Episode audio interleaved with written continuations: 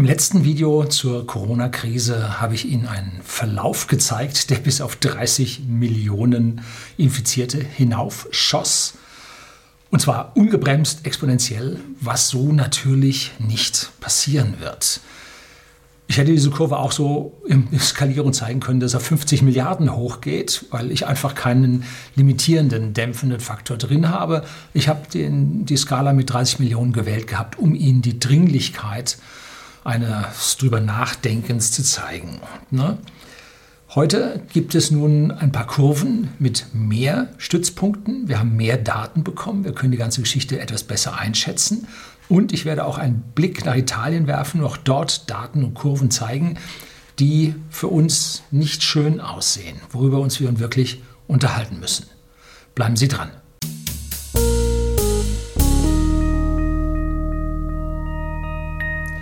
Guten Abend und herzlich willkommen im Unternehmerblog, kurz Unterblog genannt. Begleiten Sie mich auf meinem Lebensweg und lernen Sie die Geheimnisse der Gesellschaft und Wirtschaft kennen, die von Politik und Medien gerne verschwiegen werden.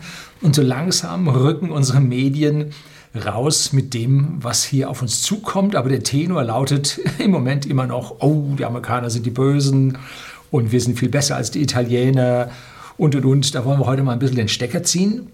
Und ich drehe dieses Video jetzt am Freitag, dem 13. Oh, schwarze Katze. Ja, sind Sie abergläubisch?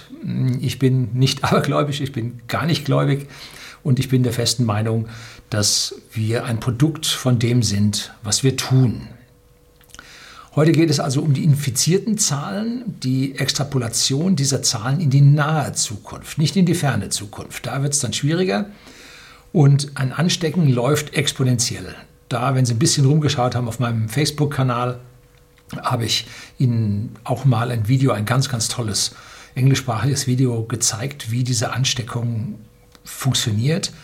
Und nehmen wir es mal an, einer steckt drei an. Das ist beim Corona im Rahmen des Möglichen. Mit ein bisschen Glück sind es nur 1,2.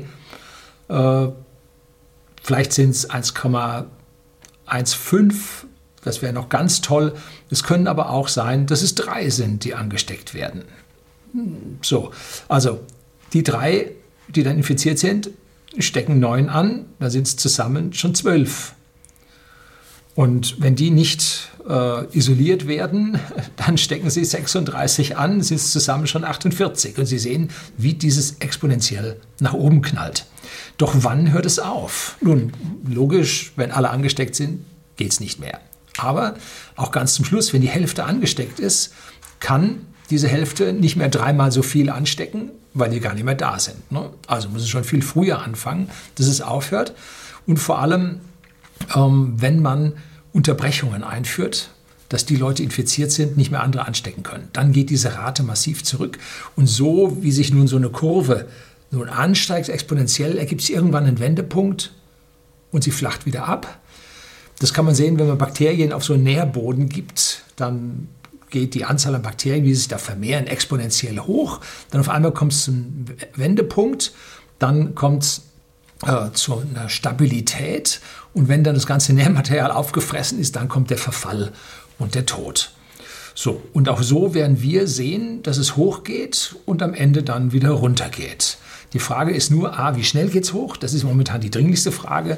B, wie lange wird uns das begleiten? Die ersten Zahlen sagen, jo, das dauert bis Oktober ja, sagen die Leute, nein, wenn es Sommer wird und so. Kommen wir nachher noch drauf, äh, was für Effekte es gibt, damit das vielleicht früher aufhören kann. Aber so eine Welle wird sich, oh, Entschuldigung, wird sich totlaufen. Ja, ich werde hier immer angegriffen, dass ich immer meine Witzchen mache. Ähm, noch ist die Sache weg. Irgendwann, wenn es bei uns in der Familie und der erweiterten Familie einschlägt oder bei whisky.de, dem Versender für hochwertigen Whisky, äh, wenn es da gesundheitlich dass wir finanziell irgendwann dran sind und einen nicht mehr versenden können, das ist sowieso schon klar. Ähm, aber dass es dann gesundheitlich bei den Menschen einschlägt, da fängt es dann an und äh, das Lächeln friert einem auf dem Gesicht. Also Sie haben da vollkommen recht, aber momentan lässt sich es mit ein bisschen Lächeln auf dem Gesicht äh, leichter ertragen. Wie sieht man, ob es raufgeht oder runtergeht? Nun, das kann man an der Differenz zwischen zwei Tagen sehen. Jetzt blende ich Ihnen hier mal die Tabelle ein, wie die Infektionen loslaufen. Und hier oder in Deutschland losgelaufen sind. Und hier habe ich jetzt die ersten Werte, wo da immer so 10 standen oder so, habe ich weggelassen, weil die eine spätere Extrapolation sehr, sehr schwierig machen, diese Randdinge, sondern man muss schon sauber drin sein in der Kurve, dass die läuft, dann werden die Ergebnisse besser. Und diese ersten ganz, ganz niedrigen Punkte waren auch die, die hier die Zahlen zum Explodieren gebracht haben auf diese 30 Millionen in der ersten Extrapolation vom Video vorher. Alle Videos finden Sie wie immer unten in der Beschreibung dazu. Wenn nun die Differenz von Tag zu Tag zunimmt, wenn also mehr und also wenn einen Tag 100, nächsten Tag 130 und dann 150 angesteckt werden, dann sind wir in diesem exponentiellen Ast, der hochgeht. Wenn die gleich bleibt von Tag zu Tag, dann sind wir in diesem Graden und werden wohl an den Wendepunkt kommen. Und wenn die dann abnimmt von Tag zu Tag, dann gehen wir in die Horizontale. Das ist also das, was man in dieser Tabelle sehen kann. Und Sie sehen jetzt am letzten Tag, wop, Ah, fast 1000. Nein, so viel waren es nicht.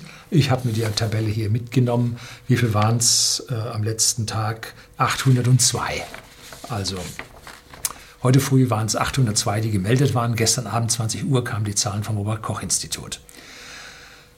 Das stimmt jetzt an dieser Stelle so extrem nicht, denn das Robert Koch Institut hat umgestellt von der normalen Schneckenpost mit der Meldung der Infizierten. Da wird so ein Schein ausgeschrieben, Durchschlag Briefumschlag oder an irgendeine Meldestelle geschickt. Mittlerweile wird also elektronisch gemeldet und das war ja wohl halt Digitalisierung in Deutschland ganz langsam. Also solche Krisen, solche, so eine Katharsis hat auch ihre Vorteile, wenn man da hinten nachher rauskommt. So, Italien ist so, jetzt, wie man zählt. Und jetzt gab es also diese Nachmeldung der elektronischen, die da aufgeholt haben. Das war also im Prinzip das von zwei Tagen, was jetzt da kam. Ähm, jetzt werden wir dann am nächsten Tage sehen, wie es jetzt weiterläuft, wie sich das mehr und mehr stabilisiert und wir mehr und mehr von dieser Kurve sagen können. Und die Frage hängt natürlich davon ab, zählt man richtig? Sind die Auswertungen richtig? Sind die Ergebnisse richtig? Wer prüft? Wer misst? Wer zählt? Und dazu gibt es nun gute und schlechte Dinge zu berichten. Italien ist uns ungefähr zwei Wochen voraus, sehr schwer zu entscheiden im Moment. Es kann auch sein, dass Italien uns nur eine Woche voraus ist. Wenn wir jetzt mit den Zählungen äh, uns an Italien dann angleichen können. Und es ist wirklich schwierig, ähm, wie diese Zählungen dann ja, weiterlaufen können, weil irgendwann kümmert man sich nur noch um die Menschen und die Zählungen sind einem dann reichlich wurscht. Wir haben in Italien jetzt schon gesehen, Quarantänen, Ausgangssperren, Geschäfte zu, Reise unterbrochen, nur noch Apotheken, Drogerien und Lebensmittelmärkte offen oder Lebensmittelgeschäfte offen. Und es kommt, wie es kommt, dicke, wie ich befürchtet habe. Ne? Aber ich bin oft für meine Panikmache äh, kritisiert worden, aber ich habe entsprechend vorgesorgt. Tja, jetzt kommt also dann die, das Bild 1, wo Sie tatsächlich jetzt den grafischen Verlauf der Infizierten in Deutschland sehen. Und Sie sehen, ich habe am Anfang diesen Ast vom 2., 3., äh, dritten, dritten, vierten, dritten habe ich jetzt weggenommen und habe jetzt bei diesen 400 als Wert angefangen. Jetzt sehen Sie die blaue Linie, die da äh, hübsch ansteigt, ein bisschen wellig ansteigt. Anfangs nahezu linear äh, und jetzt dreht sie nach oben. Ähm, und das ist jetzt dieser exponentielle Verlauf, der sicherlich nicht so extrem jetzt ist, sondern den vorletzten Punkt müssen Sie ein bisschen nach oben richten und den äh, anderen Punkt äh, müssen Sie da lassen, wo er ist. Also das ist sicherlich eine Nachholung von Zählungen, aber Sie sehen, es geht jetzt hübsch nach oben und es geht steil nach oben. Und jetzt kommt das, was ich vorher auch gemacht habe. Jetzt können wir eine Exponentialfunktion angleichen. Das ist ganz einfach. Excel bzw. hier LibreOffice. Da klicken Sie auf die Datenpunkte, rechte Maustaste, Trendlinie einfügen und dann wählen Sie aus, exponentiell und dann zack geht die Kurve da rein.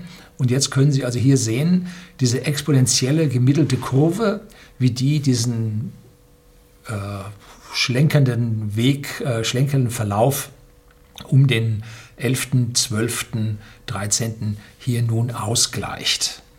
So, und jetzt haben wir die Möglichkeit, diese Funktion, die jetzt mathematisch bekannt ist, die können wir jetzt weiterzeichnen und sagen, die Vermehrung, die ungehinderte Vermehrung von solchen Pandemien ähm, ist ja bekannt, wie das läuft, bis dann die ersten Maßnahmen greifen. Und jetzt habe ich da einfach mal gesagt, jetzt gehe ich hin, extrapoliere diese Funktion weiter.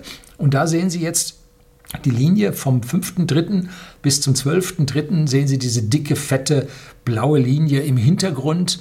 Die zeigt jetzt das, was im Moment passiert ist. Und die Skala links, da hat die erste horizontale Gitternetzlinie hat 50.000. Und mit unseren zweieinhalbtausend sind wir von diesen 50.000 also noch deutlich entfernt. Also die Linie bewegt sich fast nicht vom Boden weg. Aber wir können diese Exponentialfunktion können wir jetzt verlängern und dann ergibt sich die rote Linie, die jetzt nach oben schießt und um den 9.4., also weniger als vier Wochen, eine halbe Million erreicht. Ohne den Punkt, den neuen Punkt vom Robert Koch Institut habe ich gestern schon mal geguckt gehabt im Laufe des Tages, wo die Kurve hingeht. Da war es dann ungefähr am, ich sage mal, 13., 14.4. so weit, dass die 500.000 erreicht worden wären. Also an dieser Stelle muss man sagen, die Kurve verändert sich, aber nur um wenige Tage, bis wir diese großen Zahlen erreicht haben. Und das ist das eigentliche Problem. Wie können wir die Ausbreitung jetzt verlangsamen? Verhindern können wir sie nicht. Wie können wir sie verlangsamen, dass diese 500.000 Infizierten nicht in so einem Tempo kommen? Und von diesen 500.000 müssen ja in der Regel 15 bis 20 Prozent hospitalisiert werden und ein Teil davon muss auf die Intensivstation. Und wenn Sie sich jetzt überlegen, wir haben 500.000 Betten in Deutschland, dann ist es vollkommen klar, warum äh, man jetzt hingeht und jegliche Krankenhausaufenthalt, den man in irgendeiner Art und Weise verschieben kann, warum man den verschiebt. Man braucht die Betten. Ne? Jetzt schauen wir mal nach Italien. Da ist die Todesrate viel, viel höher als bei uns. Ich habe die jetzt nicht dazu geschrieben, es sind drei. Ne? Bei uns im Moment waren es drei, jetzt glaube ich sind es heute fünf. Äh, heute Abend werden es mehr sein.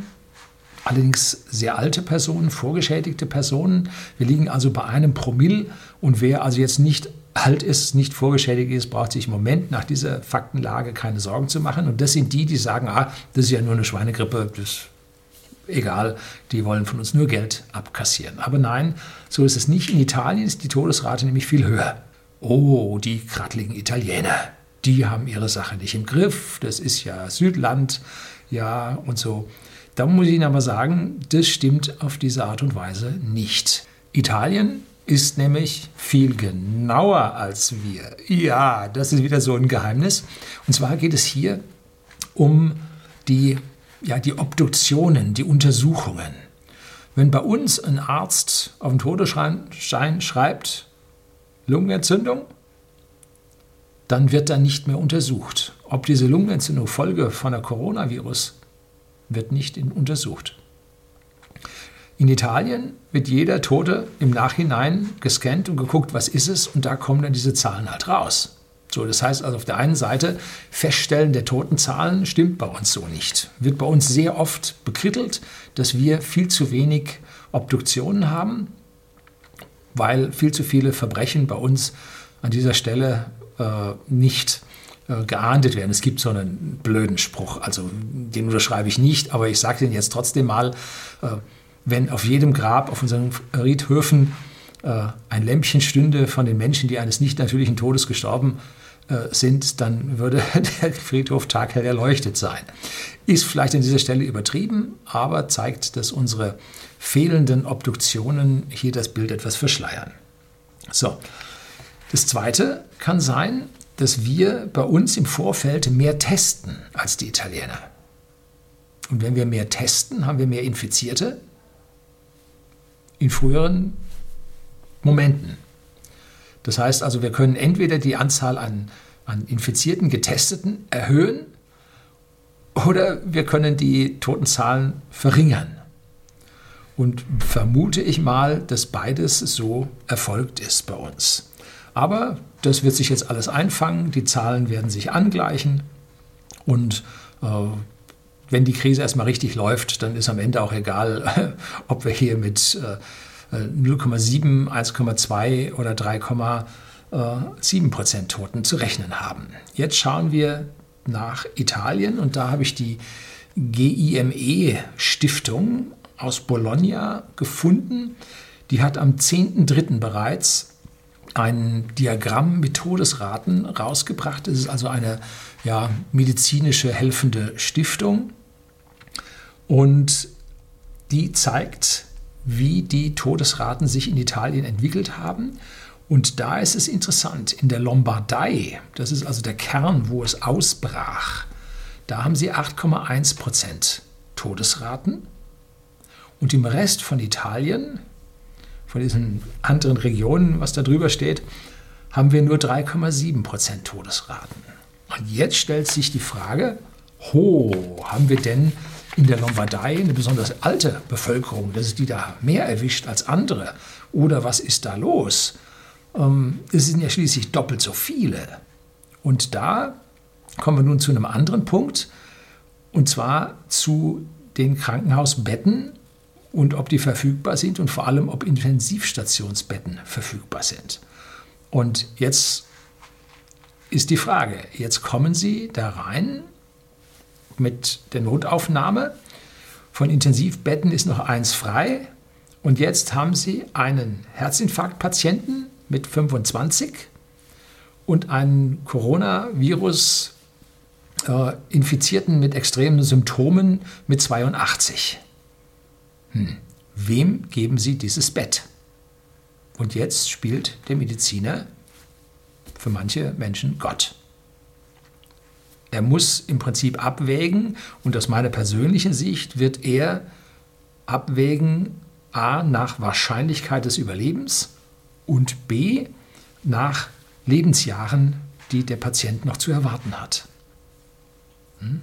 So, und da kann es dann ausgehen, dass der Corona-Patient draußen bleibt, nicht in die Intensivstation kommt, nicht beatmet werden kann und dann leider, leider verstirbt. Und dass daraus dann die doppelte Todesrate rauskommt, das ist schon heftig. Ne?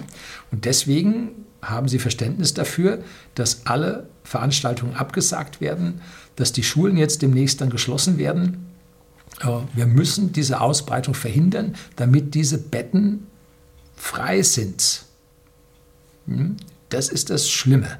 Das ist das, was wir jetzt vergleichen müssen und nicht das mit den absoluten Zahlen, die wir im Moment, Moment sehen und haben, sondern das, was exponentiell auf uns zukommt.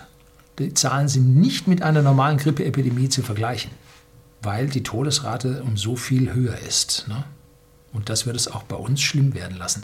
Es wird so eine Zeit kommen in den nächsten zehn Jahren. Ja, damals da ist der und der gestorben und so. Wir hier in Seeshaupt am Starnberger See. Ähm, wir sind eine Schlafstadt, haben zwei Altenheime hier, ansonsten einen Haufen Pensionäre, die es sich hier gut gehen lassen. Ich kann mir vorstellen, dass von unseren 3000 Seelen ähm, durchaus äh, 100, 120 versterben werden. Da werden wir ein Stück am Friedhof anbauen müssen. Hm? So, also das kann ich mir durchaus vorstellen. Und das sind dann Löcher, die da reingerissen werden, dass also unter den Familien äh, jeder jemanden kennt, der an Corona dann verstorben sein wird. Also das ist das, was auf uns zukommt. Das ist bitter und an dieser Stelle bitte auch nicht lächeln. Nee, das ist so. Es gibt ein paar Dinge, die wir rechnen müssen. Und zwar, die Kanzlerin selbst hat es gesagt, 60 Prozent Infizierte über die gesamte gesamten Verlauf von 84 Millionen sind das 50 Millionen, die infiziert werden.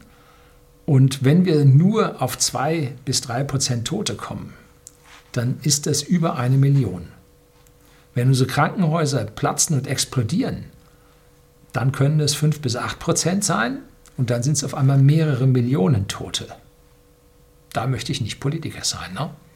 Also diese Verantwortung, die jetzt auf deren Schultern lastet, muss in diese Entscheidung mit einfließen. Allerdings, diese 60 Prozent gehen über Wellen, wie ich im alten Video gezeigt habe. Diese Infektionen laufen in Wellen und man wird so ungefähr drei Wellen sehen und die erste Welle wird bis in den Oktober dauern.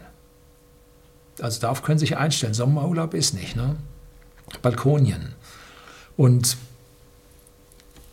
wir werden also vielleicht von diesen 60 Prozent, die über drei Jahre infiziert werden, werden wir vielleicht in der ersten Welle ja, mehr als ein Drittel, also wahrscheinlich die Hälfte haben. Ne? Und damit können wir bei Todesraten von 5 bis 8 Prozent immer noch eine Million Tote in der ersten Zeit haben. Und diese Millionen Tote wären alle die, die in die Krankenhaus, in die Intensivbetten müssen. Wir haben zwar 500.000 Krankenhausbetten in Deutschland, aber den, davon intensiv sind ganz wenige. Also das wird eine haarscharfe Geschichte. So, und jetzt gibt es dann ein paar Dinge, die erzählt werden, die ja auch positiv gemeldet werden, die hier an manchen Stellen Entwarnung bringen wollen. Und da ist es jetzt vergleichsweise schwierig, das rauszubekommen, ob das nun wahr ist oder nicht. Man kann sich da logische Gedanken drüber machen. Zum Beispiel ein Punkt, wenn es wärmer wird, wird sich das Virus nicht so sehr verbreiten. In Afrika ist die Verbreitung ja auch sehr gering. Hm. Fragen stellen sich, können die Afrikaner so zählen wie wir? Bemerken die überhaupt einen Corona-Toten? Hm. Das Zweite, in Italien ist es aktuell drei bis vier Grad wärmer als bei uns. Kann ich Ihnen hier mal die Kurve vom Mailand zeigen und München, wie die sich miteinander vergleichen. Das heißt, äh, auch im wärmeren Italien geht es ab. Ne? Das heißt, auch für uns ist jetzt, wenn der Frühling kommt, die Sonne anfängt zu scheinen, noch nicht Entwarnung. Ne? Deswegen auch, es soll bis Oktober gehen. Ne? Dann schauen wir mal nach dem Iran. Auch dort ist es wärmer als bei uns. Und auch dort wütet äh, das Coronavirus. Mit der Temperatur äh, können wir eine Versch Abschwächung erwarten. Äh, warum? Weil mehr Sonne ist, äh, die Sonnenzeiten sind länger und Flächen, auf denen das Virus liegt und von UV bestrahlt wird, äh, wird das Virus töten, ähm, relativ zügig.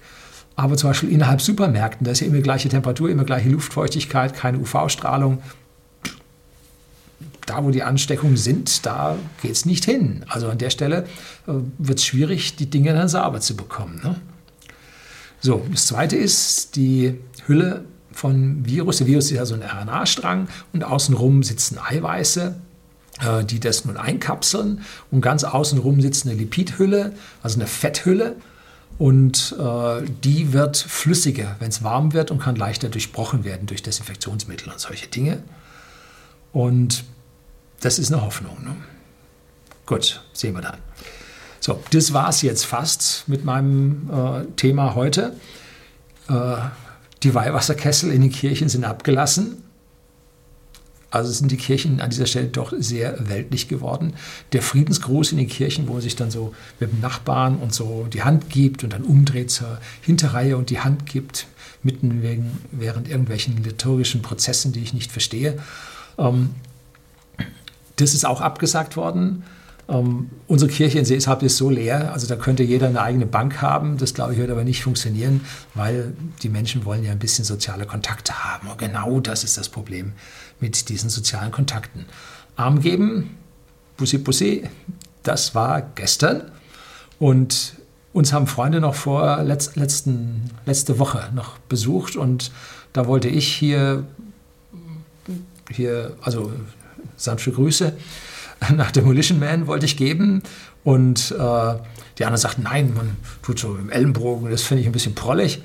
Ähm, dann äh, mit der Faust gegeneinander, das ist so ein bisschen rappig. Ähm, aber die bestanden auf eine Umarmung in diesen schlechten Zeiten. Ja, gut, zehn Jahre älter als wir, ähm, ist da ein bisschen schwierig. Gut, bereiten Sie sich vor, so gut es geht. Wenn es in Italien so weitergeht, dann werden unsere Schulen in sieben Tagen geschlossen werden. Einige sind schon geschlossen. Bayern denkt auch jetzt massiv darüber nach. Aber Nachteile, die Kinder müssen betreut werden, ne? weil die Eltern ja noch arbeiten, bis das geschlossen wird. Und wenn die Großeltern dann die Kinder betreuen, äh, dann können die Großeltern daran leichter sterben. Also es ist schwierig. Natürlich Vorteile, kleinere Gruppen, die dann außerhalb der Schule betreut werden, werden sich weniger gegenseitig infizieren als die große Gruppe in einer Schule. Ne? Also damit sind geschlossene Schulen besser als volle Schulen. Ne? In zwei bis drei Wochen sind alle Geschäfte bis auf Lebensmittel, Drogerien und Apotheken geschlossen. Das Arbeitsleben erliegt und es geht im Prinzip nur noch Homeoffice. Computer und Algorithmen übernehmen alles, so gut es geht. Ich bin mir ziemlich sicher, dass Wasserversorgung, Stromversorgung und Lebensmittelversorgung funktionieren werden. Der Bundestag wird nicht mehr tagen. Das Kabinett wird sich virtuell treffen. Das heißt, unsere Industrie 1.0 Regierungen werden die miteinander telefonieren. Und die ersten Kreise in der Politik sind ja bereits erkrankt, beziehungsweise in Quarantäne. Da gibt es einen FDP-Politiker, der erkrankt ist, dem es aber wohl gut geht. Und mehrere SPD-Politiker um den Gesundheitsexperten Heiner Lauterbach. Ja, wer hätte das gedacht? Wer also im Gesundheitswesen unterwegs ist, unterliegt auch einer hohen Ansteckungsgefahr. Und wenn wir dann auf einmal nicht mehr genügend Ärzte und äh, Schwestern haben, um die schwer Erkrankten zu pflegen, dann kommt es auch zu erhöhten Todesraten. Ne? Ja. Wenn es führende Politiker erwischt, unseren Gesundheitsminister oder unsere Kanzlerin, unsere Kanzlerin wollte dem Herrn Seehofer die Hand geben. kam sie, habe ich irgendwo gesehen, kam sie rum, will dem Herrn Seehofer die Hand geben, der Seehofer, nein, bloß nicht. Äh, und dann sagt sie, ah ja, so, also war bei der Kanzlerin nicht wirklich angekommen, was da auf uns zukommt. Äh, und wenn also dann höhere Mitglieder versterben von Regierungen, wird es schwierig. Äh, es kommt jetzt dann noch ein weiteres Video, was ich schon gedreht habe. Äh, ich habe mich mal um die Reihenfolge im amerikanischen, in der amerikanischen Regierung gekümmert. Ne? Wenn Herr Trump nicht mehr regierungsfähig ist, dann kommt der Mike Pence, der Vizepräsident, und wenn der nicht, dann geht es zu Warren. Ja, dann sind die Demokraten dran. Gut. Ähm, die Flucht ans Ende der Welt äh, geht nicht. Das geht nur bei Flacherdlern. Die Erde ist rund und äh, deshalb kommen sie auf der anderen Seite immer wieder an. Hm, aber auch das ist nicht mehr möglich, weil jetzt alle Grenzen langsam nacheinander geschlossen werden, um auch diesen großflächigen Austausch zu unterbinden. Und äh, dann kommt so, kommen solche Sachen wie äh, Österreich hat gesagt, jetzt müssen alle äh, Ausländer nach Hause. Ja, herzlichen Glückwunsch. Export von der Pandemie. Im Prinzip müsste jeder bleiben dort, wo er ist. Aber nein, die sollen alle nach Hause, die Österreicher sollen nach Heim kommen. Und so, das ist jetzt erstmal noch ein richtiger Peak, der da reindrückt, wenn man sich so verhandelt, äh, verhält, auch keine gute Geschichte. Wir müssen da jetzt durch und ich wünsche Ihnen viel Gesundheit. Halt, stopp! Da hat mich einer äh, aufmerksam gemacht, dass es viel Gesundheit nicht gibt. Weil Gesundheit ist ein einmaliger Zustand, man ist gesund oder man ist nicht gesund. Viel Gesundheit kann ich Ihnen nicht wünschen. Ich kann Ihnen nur lange Gesundheit oder andauernde Gesundheit wünschen. Ähm, und jetzt gilt es also, keine Panik zu machen und alles, was wir machen konnten, was wir bei whisky.de machen konnten, alles das ist getan. Ich habe mein Blutbild optimiert, aber schon seit zwei Jahren. Mein Vitamin D-Pegel habe ich gemessen, habe ich Ihnen erzählt, letztlich, dass er auf 50,6 stand. Ich bin den jetzt nochmal mächtig am Füttern, dass der noch höher kommt. Die anderen sagen, Vitamin D gilt nicht, pass auf vor Vergiftungen und so weiter. Ja, jetzt ist die Frage, wie sind die Risiken? Hilft Ihnen Vitamin D mehr? Es gibt tatsächlich eine Studie, schreibe ich Ihnen unten rein, dass Vitamin D bei Virusinfektionen tatsächlich in der Abwehr massiv hilft. Ja, lesen Sie mal durch, können selber Entscheidungen treffen. Ähm, ich habe mein Körpergewicht optimiert. Das heißt, äh, den Winterspeck bin ich eigentlich schon fast wieder los oder ich bin ihn wieder los. Ich habe meine Fitness erhöht, damit mein Körper mehr Abwehrkräfte hat. Wir haben Vorräte angelegt, mehr als die 14 Tage, die vorgeschlagen wurden. Und jetzt müssen wir einigeln und warten, bis der Sturm an uns vorbeigezogen ist. Wir werden durchgeschüttelt werden. Vielleicht fliegen wir auch über Bord und haben hoffentlich noch eine gute Rettungsweste dabei.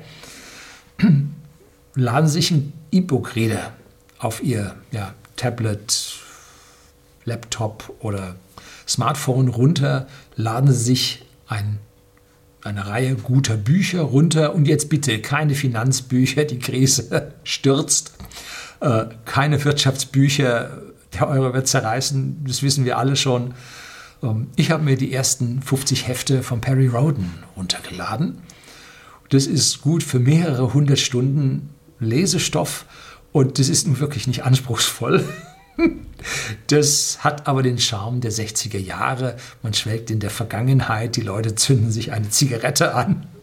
Ja, was sind das? Da gibt es noch äh, ja, rassistisch beleidigende Wörter da drin, die bei der jetzt Veröffentlichung dieser Bücher nicht ersetzt wurden. fällt einmal richtig auf, was für eine Retro-Sprache das da ist. Und da fällt mir noch ein Tipp für Sie ein, für im Schnitt 28 Prozent der Menschen, die jetzt hier zuschauen, hören Sie auf zu rauchen. Jetzt. Gehen Sie nicht hin und vermindern Sie Ihre Zigarettenanzahl. Hören Sie auf, jetzt. Im Zweifel in der Krise werden Sie es nicht mehr bekommen und müssen dann durch die Entwöhnung durch. Und wenn Sie jetzt, wo es noch geht, durch die Entwöhnung durchkommen, nach 14 Tagen kriegen Sie deutlich schneller Luft. Deutlich schneller. Und das bedeutet, Ihre Lunge ist binnen 14 Tagen deutlich weniger belastet. Und dann haben Sie Ihre Chancen, einen Infekt zu überleben, massiv verbessert. Hm? Also darüber sollten Sie jetzt aktuell heute mal nachdenken und sagen Sie nicht, ich rauche die Schachtel auf, vernichten Sie alles, was Sie haben. Und jedes Mal, wenn Sie Lust auf eine Zigarette bekommen, trinken Sie ein Glas Wasser. Das ist immer gut. So, ich werde versuchen, jede Woche weiterhin ein Video zu bringen. Und wenn es dann aussetzt mit den Videos, wünschen Sie mir viel Glück, genauso wie ich es Ihnen wünsche. Herzlichen Dank fürs Zuschauen.